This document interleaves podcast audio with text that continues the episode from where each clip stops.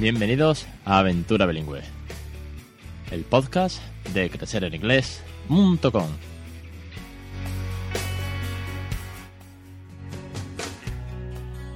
Capítulo 50 del 11 de mayo de 2017. Muy buenas, mi nombre es Alex Perdel y esto es Aventura Bilingüe, un podcast sobre bilingüismo para aquellos que no somos precisamente bilingües y nuestra aventura es pues intentar criar a nuestros hijos en una segunda lengua. En mi caso es el inglés, el de muchos de vosotros también. Y hoy, madre mía, 50 programas. Sí, señor, lo hemos conseguido. Llegamos al 50. Y para ello tengo un invitado más que especial. Tengo pues casi a un hermano. Tengo un amigo desde hace muchos años, amigo de mi mujer desde la infancia y que además es de esas personas que están ahí apoyando desde el primer día. Ya he hablado de él en más de un post, de hecho en los primeros posts ya lo mencionaba, porque Daniel es bueno, pues muy amigo nuestro, viene a casa mucho y ahora mismo pues lleva varios años viviendo en Inglaterra, es docente, eh, licenciado en magisterio en pedagogía y bueno, cada vez que viene a casa es de los primeros de los primeros que se puso desde el primer día a hablarle en inglés al pequeño. Nos trae cuentos siempre desde Inglaterra, nos trae consejos y hoy lo he invitado, aparte de para celebrar el programa 50, lo he invitado para que nos ayude un poquito con los phonics. ¿Qué son? Eh, ¿Cómo se aprende con ellos? ¿Qué dificultades tiene? ¿Cuál es su metodología? Ya hice un programa, bueno, ya hice un, blog, un artículo, perdón, ya hice un post, que no me salía la palabra, ya hice un post en el blog hablando sobre los phonics. Os lo voy a dejar enlazado en las notas del programa para que le echéis un vistazo. Pero hoy Daniel viene a resolvernos un poco cómo funciona esto en el día a día, en su aula, en cómo, cómo lo, lo imparte él a sus niños. Daniel, muchas gracias por estar aquí y bienvenido a Aventura Bilingüe. Hola, buenas tardes, Alejandro. Qué formal suena todo cuando nos ponemos delante del micro. Hay que mantener la forma, sí. Y sobre todo, bueno, eh, Preséntate antes que nada a la audiencia, porque yo ya he hablado de ti en alguna que otra ocasión, en algún post, te he nombrado, y, y bueno, eh, a los que me conocéis más de cerca sabéis que, que, Daniel es muy importante la aventura bilingüe que vimos en casa. Preséntate tú primero y luego comentemos la jugada. Gracias, Alejandro. Bueno, yo soy Daniel, eh, soy de Cádiz y estudié en la Universidad de Huelva, y hace como cinco años me vine a vivir a Inglaterra, como muchos tantos. Y desde hace tres, pues trabajo, bueno, cuatro, trabajo en educación. Hace, este año me incorporé en un colegio, un Independent School eh, en Windsor, que me imagino que muchos lo conocerán, pero bueno, es un, una ciudad pequeñita cerca de Londres, muy famosa por el Castillo de la Reina. Y hasta entonces, pues trabajaba en una guardería. Lideraba un aula de dos y tres años y ahora pues trabajo en, en una nursery, son niños de 3 y 4. Bueno, eh, lo primero, bueno, como ahí hemos tenido ronda de bilingüismo y os prometí un, un capítulo especial sobre los phonics, pues la idea de invitar a, a Daniel es hablar un poco, pues, cómo se hacen los phonics eh, de primera mano en Inglaterra, con, con los niños que su lengua materna es el inglés, de qué manera se hace de forma natural y qué consejo nos puede transmitir a los que a los que estamos aquí en España intentando hacer lo mismo o lo más parecido posible en nuestras casas. Porque eh, empecé a investigar, vi que había dos formas, que digamos que una es la tradicional, digamos en español, que es aprender palabras eh, porque sí, eh, cat, eh, dog o spoon, y te las aprendes porque no hay más, las asocias, digamos que es aprendizaje por asociación. Y luego están los phonics, que es, claro, a nosotros en español nos cuesta distinguir esto porque cada letra suena, suena como es, no es como en inglés que hay muchas más. Os dejaré de tomar el enlace donde lo explico en el, en el post. Pero, eh, Daniel, ¿cómo es eh, o cómo se pueden aprender los phonics? ¿De qué manera se enseña en Inglaterra y de qué manera habría que em, aplicarlo también en nuestro caso? Bueno, yo a mí me cogió un poco de sorpresa cuando yo empecé en el colegio porque en la guardería donde yo trabajaba anteriormente el método que se utilizaba era el mundo de las letras, que es como bastante bien conocido en España. Pero bueno, eso lo podemos dejar para, para, otro, para otro audio eh, o para otro programa. El método que utilizamos nosotros se llama Jollyphonics y imagino que los que se dedican a la educación y enseñar en inglés lo tienen que conocer. Básicamente es un método en el que se aprenden cómo eh, suenan las letras, que es el phonics, los fonemas, ¿no? Entonces empezamos con tres grupos. Como ya te dije, yo trabajo en nursery, entonces eh, Jolly Phonics está dividido en siete grupos y van desde los más simples a los más complejos. Entonces nosotros trabajamos, digamos que son los tres primeros, que en el enlace que vas a dejar, pues imagino que se podrá ver perfectamente eh, cómo se ordenan las letras, ¿no? Eh, básicamente, eh, y es que es muy importante en el inglés cómo suenan, como has dicho tú bien antes, cómo suenan las palabras. Entonces, en lugar de aprender la letra A como A, la letra B como B, la letra C como C, la típica canción que conocemos todos de A, B, C, D y F, G, lo que se intenta es que los niños eh, aprendan el sonido de, de, las letras, ¿no? Como ya te he dicho antes. Esto, ¿por qué, no? Todo viene porque en el futuro, cuando ya empiecen a leer, tendrán que deletrear el famoso spelling en inglés. Entonces, como tú has dicho antes, ¿no? Por ejemplo, cat, eh, pues sería, tradicionalmente sería C-A-T en el abecedario, pero con Jollyphonic sería K-A-T. Entonces, claro, si a lo mejor algún niño eh, no sabe cómo se escribe la palabra, pero guiándose un poco por el sonido o por los fonemas, pues quizá a lo mejor sabe escribirla o llega a escribirla mucho más rápido que de la otra manera, ¿no? Entonces, claro, es importante porque estamos aprendiendo inglés. Entonces, la manera de aprender inglés es aprendiendo los fonemas. Me suena locura, así cuando me has, explicado el ejemplo de cat, que no es C-A-T, eh, es como, Dios, otro, mundo más, no me voy a meter, se me va, a hacer enorme esto. Pero me llama mucho la atención que cuando he visto los esquemas de los siete grupos, y aún me queda unos añitos para meterme en esto, y por eso quiero empezar a, ahondar, y, te agradezco que vengas al programa, eh, ¿por qué no se empieza por la A? ¿Por qué se empieza por la S? ¿En qué, en qué orden están divididos? Claro, las personas que pensaron el método lo, pensaron con la idea de que los niños empiecen a construir palabras eh, cuanto antes mejor. Entonces, la organización está hecha con el propósito ese, de que cuanto antes empiece a conocer, eh, digamos que son como los key phonics, que son como los más importantes, a partir de ahí ya viene todo rodado. Entonces, sí, está muy bien empezar por la A, B y C, pero bueno, es interesante, ¿no? Eh, que el método sea así y a mí también me sorprendió un poco, ¿eh? Yo también estaba un poco como tú, porque tampoco entendía mucho. Pero sí que es cierto que las palabras más famosas o más comunes, pues se forman en ese orden, ¿no? Entonces por eso se utiliza, se utiliza el método así. Vale, esa es la teoría, me parece perfecto, te la compro y ya, tendré que aceptarla cuando llegue el momento. Vale, ¿cómo es el, cómo se enseña? Si de qué manera eh, se, se, aplica en el aula, a un aula en inglés, cuando tú juegas con tus niños, porque voy a la clave de, eh, del juego. ¿Cómo se aprende esto? ¿De qué manera se puede hacer que sea natural y no decirle a un niño de tres o cuatro años, estos son los fonemas y así se explica la, cada letra? Si ¿De qué manera lo, lo introduces? Claro, sea el punto al que va. O sea, yo donde trabajo un centro inglés, un centro que no es bilingüe, que nos enseña español, que un centro educativo más dentro del sistema eh, inglés aquí. Entonces, ¿cómo se enseña? Nosotros nos, nos regimos por, como te he dicho antes, por el orden que, que ha establecido Jolly Phonics. Entonces trabajamos los tres primeros. No te puedo hablar mucho del 4, 5, 6, 7, porque la verdad es que ya me coge un poco de lejos. Pero bueno, por lo menos el 1, 2 y el 3 sí te puedo decir.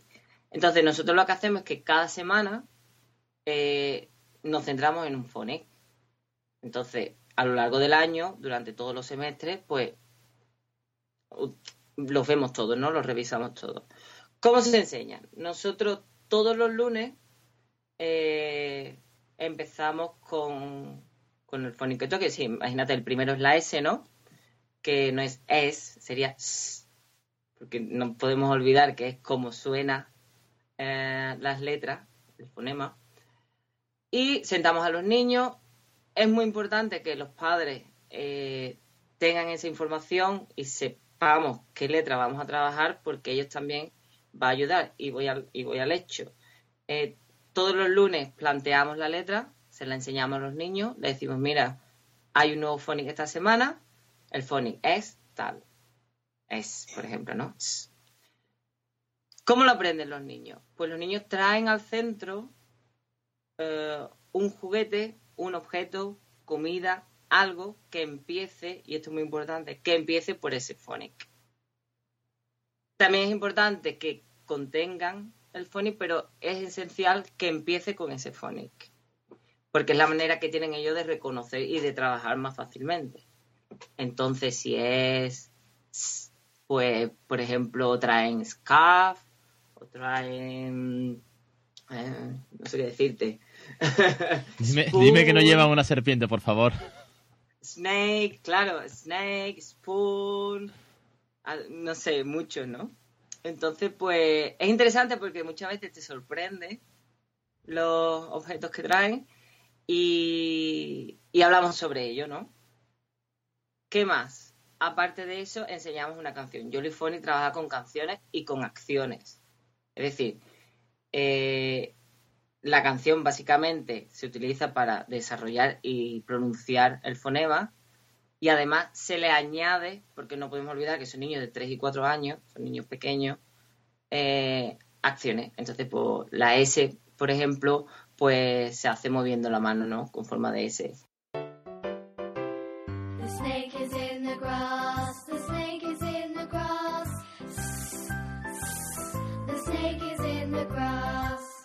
La P, por ejemplo, que sería pa, pa, pa, se hace con el dedo justo enfrente de, de la boca, ¿no?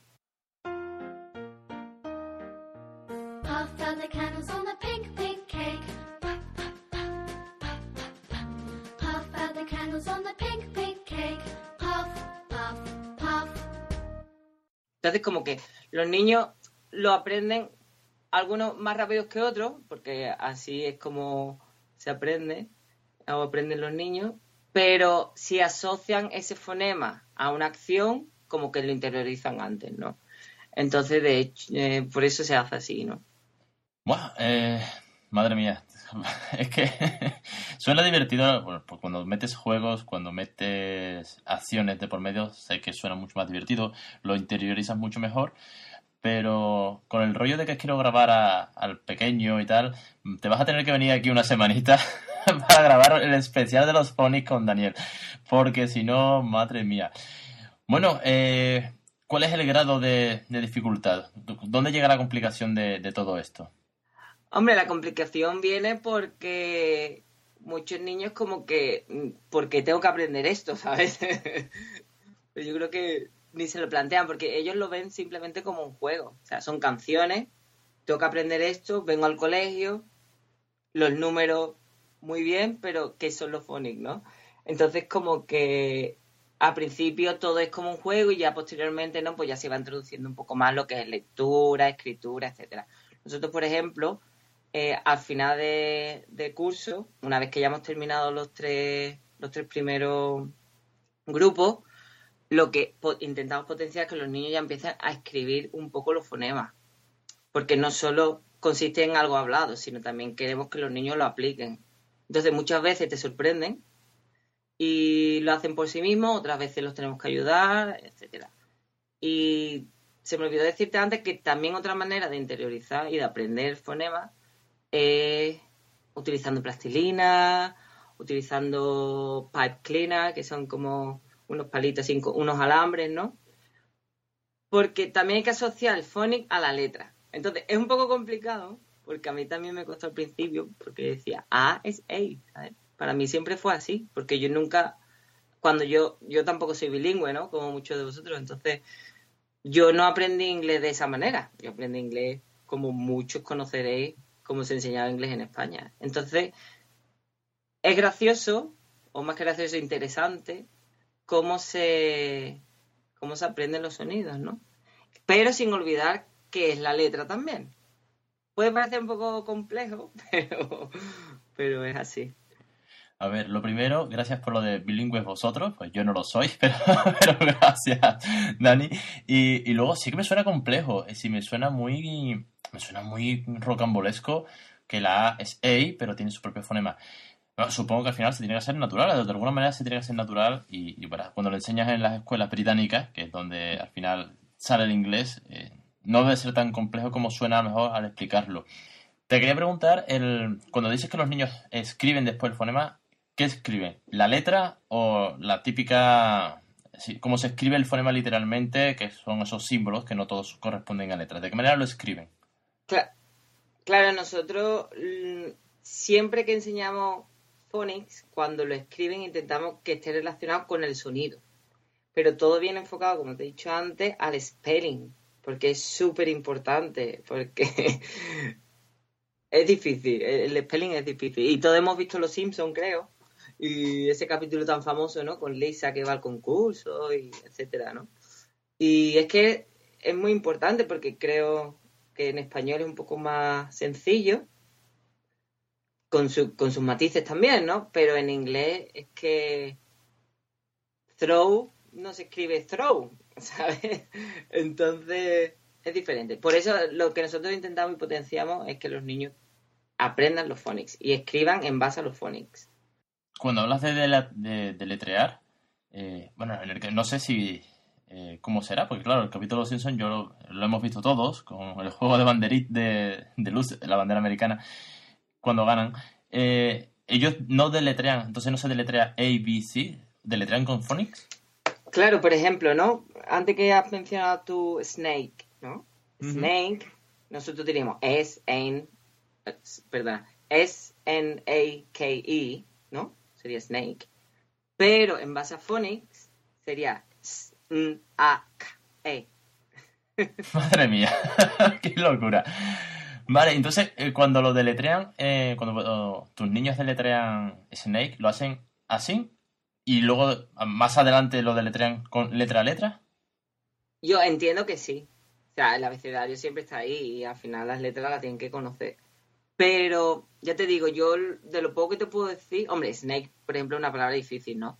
Pero te la he puesto un poco como ejemplo. En, tres, en Nursery no pretendemos que, que lo hagan, pero ya en Reception Class o Year One sí, yo creo que ya van un poco más enfocados en eso. Pero, pero por lo menos su nombre, ¿sabes? Si, si quieren deletrear Daniel, o si hay un niño que se llame Daniel, utilizando Phonics, después le va a ayudar en la lectura. Entonces va, va todo como un poco entrevesado, ¿no? Va todo como un poco eh, cohesionado en base a eh, leer, escribir, aprender los fonemas y el spelling, vuelvo a decir, porque es difícil.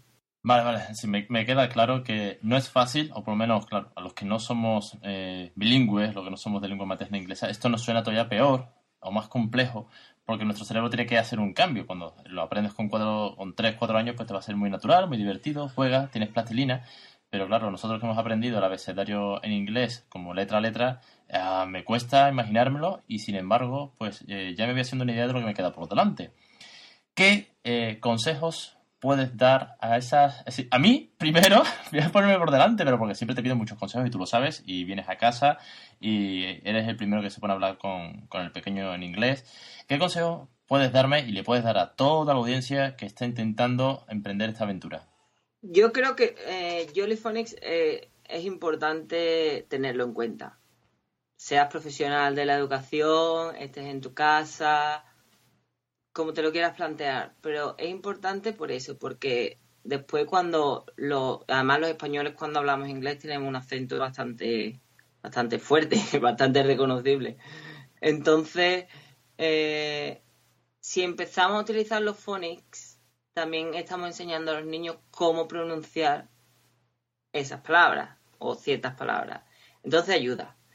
Eh, Jollyphone es un método que se compra, evidentemente, que tiene materiales, que tiene una aplicación eh, para iPad bastante cara, pero bueno, ahí está. ¿Qué pasa? Todos conocemos YouTube y ahí queda la cosa. Siempre es un recurso que podemos tener a mano para las canciones.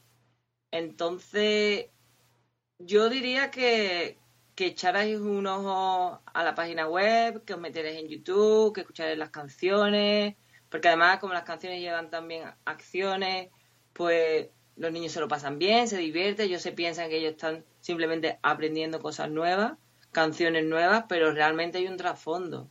Y el trasfondo es mejorar mucho más en lo que es pronunciación, lo que es deletreo, lo que es el aprendizaje del inglés, ¿no?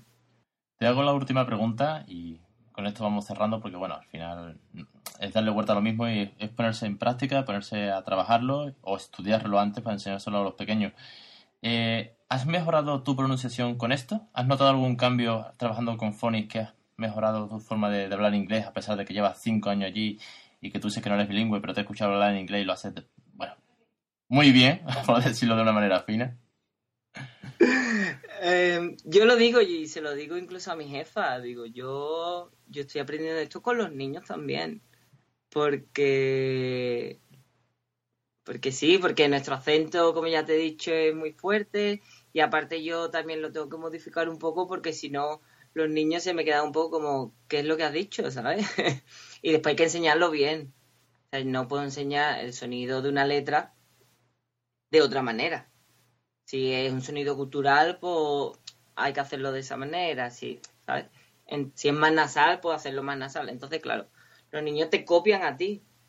Y, al final tú aprendes de ellos también, porque al final el proceso de aprendizaje va tanto de mí para los niños como del niño a mí. Entonces, yo creo que sí que también me ayuda bastante a, sobre todo a reconocer y a discriminar sonidos, ¿no? Y, y es importante, la verdad. Bueno, pues me quedo con eso y se lo propongo al resto de la audiencia, que no solamente se lo tome eh, en serio para los, para los niños, como parte de, la aventura, sino también como propósito personal de, una manera de aprender y de mejorar nuestro, inglés. Con lo cual intento eh, verlo de una manera positiva como reto personal y decir, bueno, va, no solamente lo voy a hacer por, por el peque, sino que también igual intento mejorar algo que seguro que me cuesta y que necesito y me vendrá bien. Daniel, eh, muchas gracias por venir al programa. Sabes que esta entrevista venía, bueno, programada desde hace mucho tiempo y al final nunca nos quedábamos para grabar. Y mire que hablamos casi todos los días. Así que invitado cuando quieras a volver y de verdad, muchas gracias por, estar aquí. Eh, gracias por invitarme, Alejandro. Así que un placer y cuando quieras. Y hasta aquí el programa de hoy. Muchas gracias, Daniel. Eh, podríamos hacer una segunda ronda, ¿vale? Ya tómate nota y quedamos otro día que igual nos puedes traer más conocimientos desde tu aula, desde los phonies, no sé, un montón de consejos que seguro que nos puedes dar. Y al resto ya sabéis, eh, os espero la semana que viene, el jueves a la 1 y 5, como siempre, en Aventura Bilingüe, el podcast de crecereningles.com, que si queréis escribirme o comentarme cualquier cosa, pues tenéis el hashtag esta semana de abilingüe50 que además tenéis el formulario siempre en crecereningles.com barra contacto y que me comprometo y lo digo en alto para que así se quede y, yo tenga una responsabilidad con vosotros, me comprometo a intentar dentro de la medida de lo posible y que las horas me den. El 1 de junio que hay programa, el 1 de junio será, si Dios quiere y si todo puede ser, el lanzamiento de los cursos de cómo enseñar eh, a un niño a ser bilingüe desde chiquitito. Empezando desde el embarazo, luego saltaremos a un año, vi intercalando las dos, ¿vale? Digamos los dos primeros cursos, que uno es de 0 a 1 y el otro es de 1 a 2, para que así alcancemos a todos los rangos, una clase por semana, bajo suscripción, primer mes va a ser pues, un lanzamiento especial, en fin, muchas sorpresas, mucho trabajo, porque hay un, bueno, hay un panel de, de vídeos programados que ya estoy grabando que es increíble, de verdad. Creo que os va a gustar y que además va a venir muy bien a muchos de vosotros. Y con algunos me pondré en contacto para hacer algunas colaboraciones. Ya vamos a ir soltando perlitas de vez en cuando. Pero me voy a intentar comprometer para lanzarlo el 1 de junio, año de podcast y un nuevo proyecto. Lo dicho, que me enrollo y me voy por la rama. La semana que viene os espero en Aventura Bilingüe, el podcast de crecereninglés.com.